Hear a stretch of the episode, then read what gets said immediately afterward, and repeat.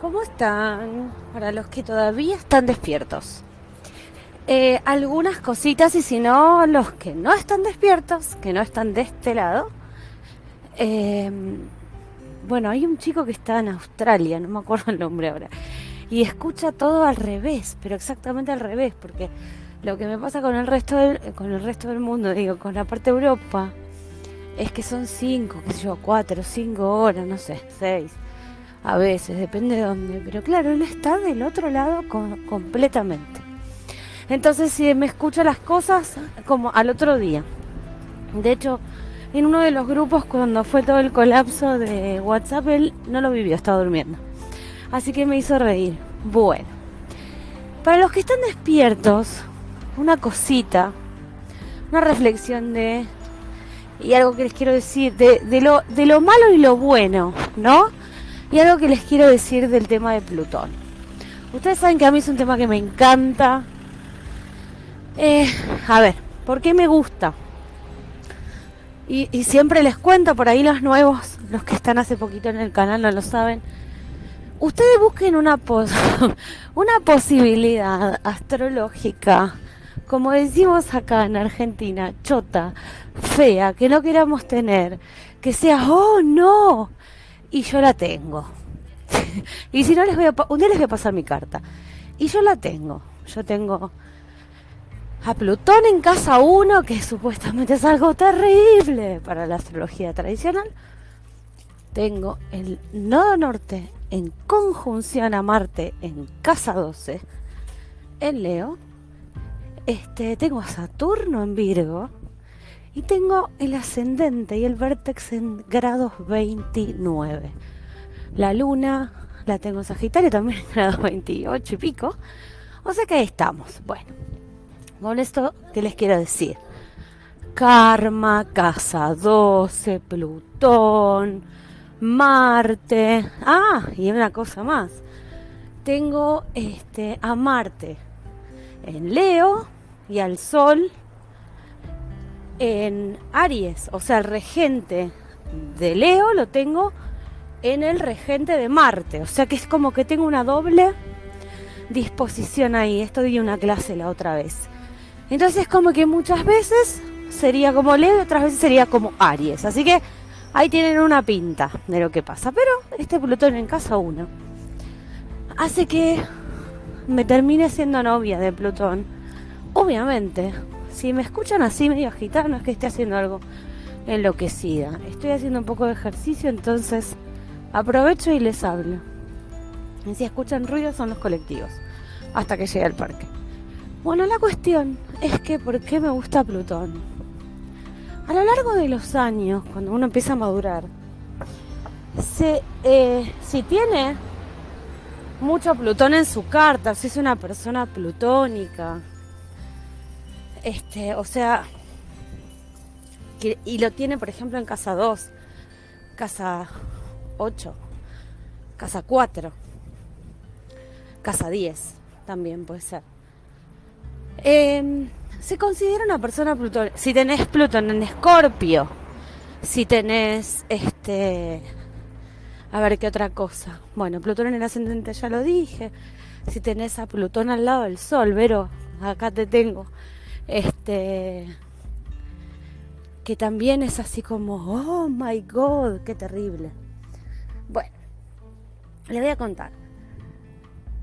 Uno cuando va creciendo se va amigando con eso y entiende en algún punto que todos tenemos esa sombra y que no todos la queremos mostrar.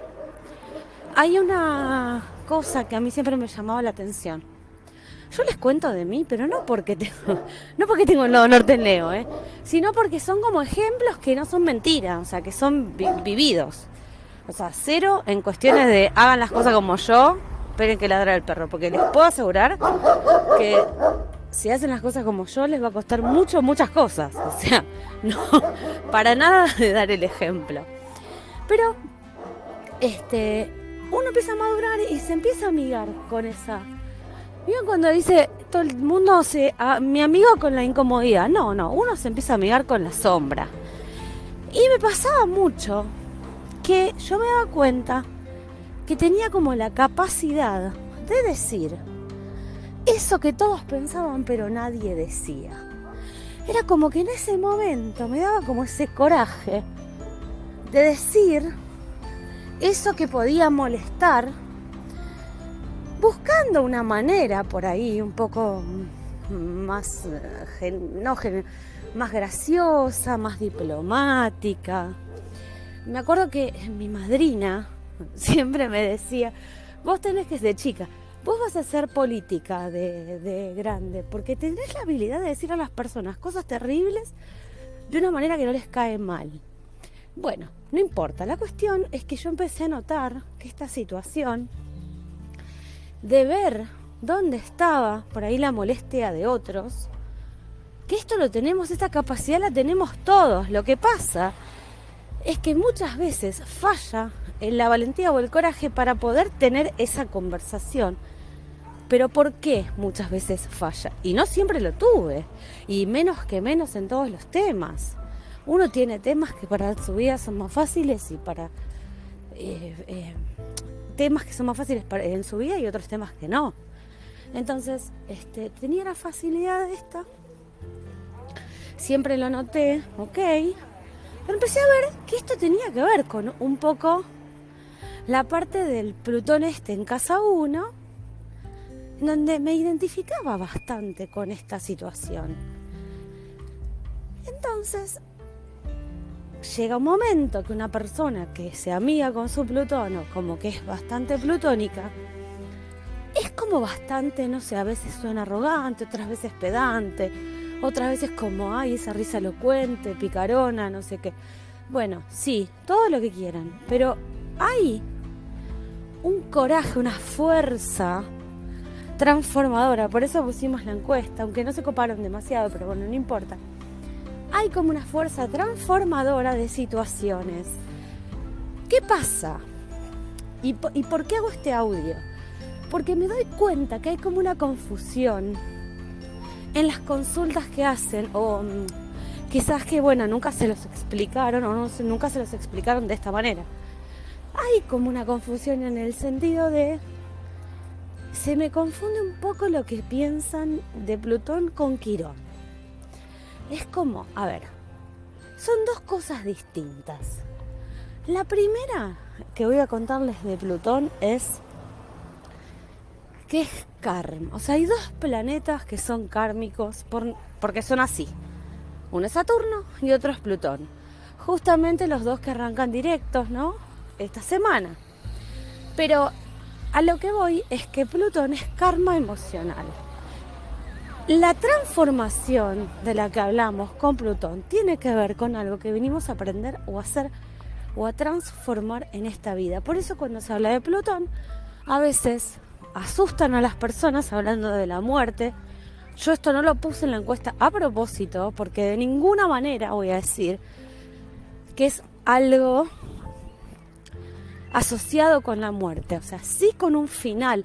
O sea, se habla de esa muerte y resurrección o muerte y vuelta a la vida justamente como un transmutador, transmutación. Si ustedes ven el arquetipo de la muerte, eh, los que saben algo de tarot o los que leyeron algo de arquetipos en, y siempre les cuento que Jung es uno de los que habló de esto. Si ustedes ven un poquito, leen un poquito sobre esto, se van a dar cuenta de que esa muerte lejos está de ser la carta con la que identificás que alguien se va a morir. Lejos, lejos, pero lejísimos. En cuestiones, por ejemplo, de tarot. Lo mismo con el arquetipo. Se trata de una transmutación, de una transformación. A nivel ave fénix, ¿sí? Por eso me gusta Plutón. Por eso me parece que es una genialidad este, poder identificarlo, poder usarlo, poder integrarlo.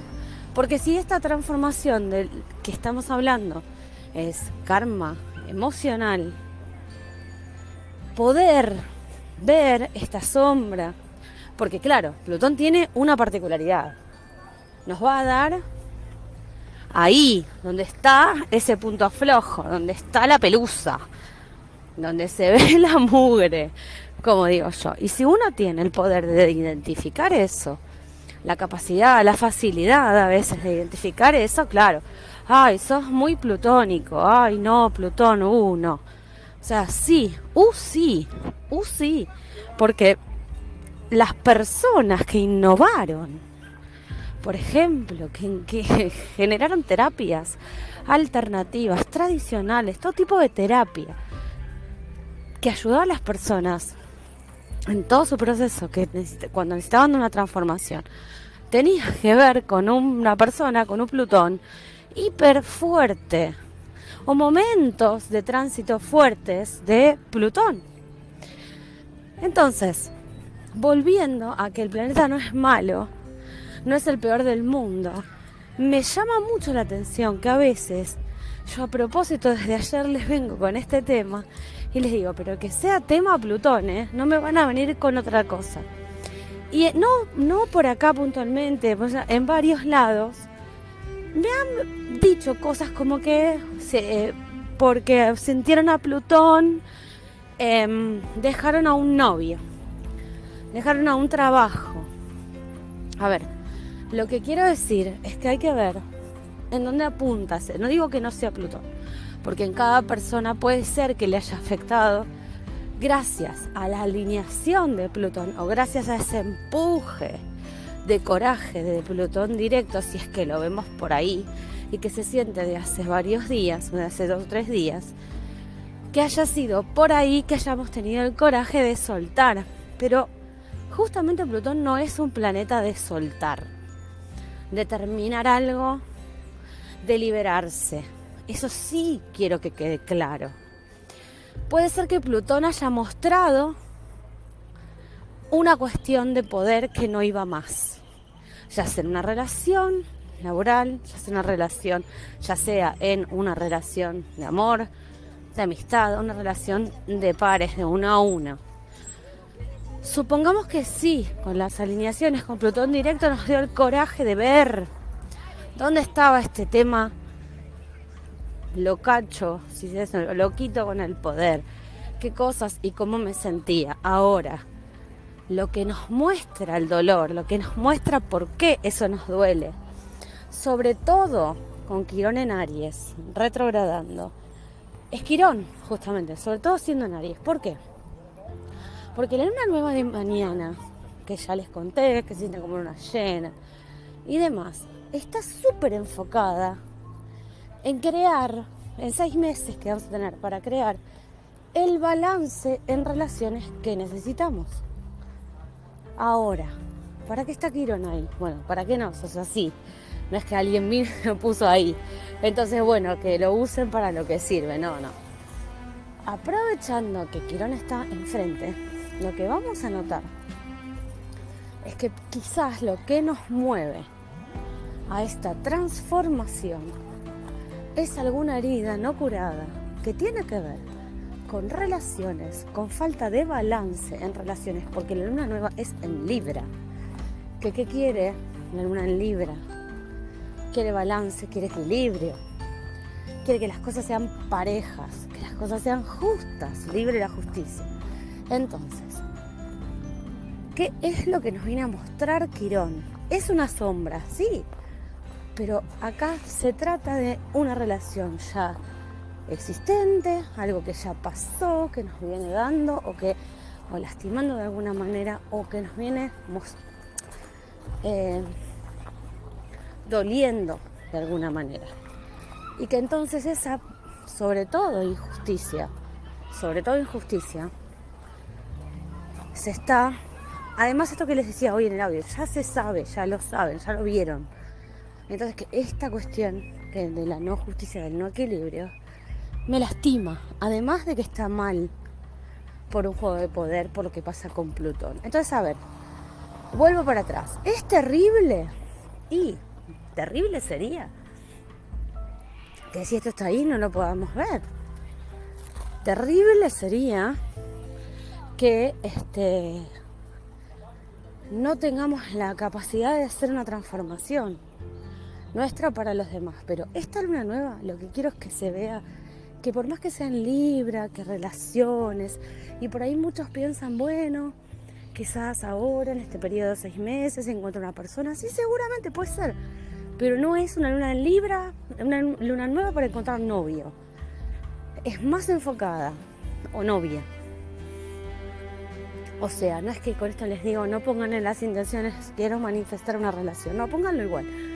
Lo que voy es que está más enfocado en manifestar una relación de amor, pero gracias a que yo hice el trabajo para ver qué necesitaba en una relación, que salir a buscar a lo loco por Tinder con quién puedo emparejarme.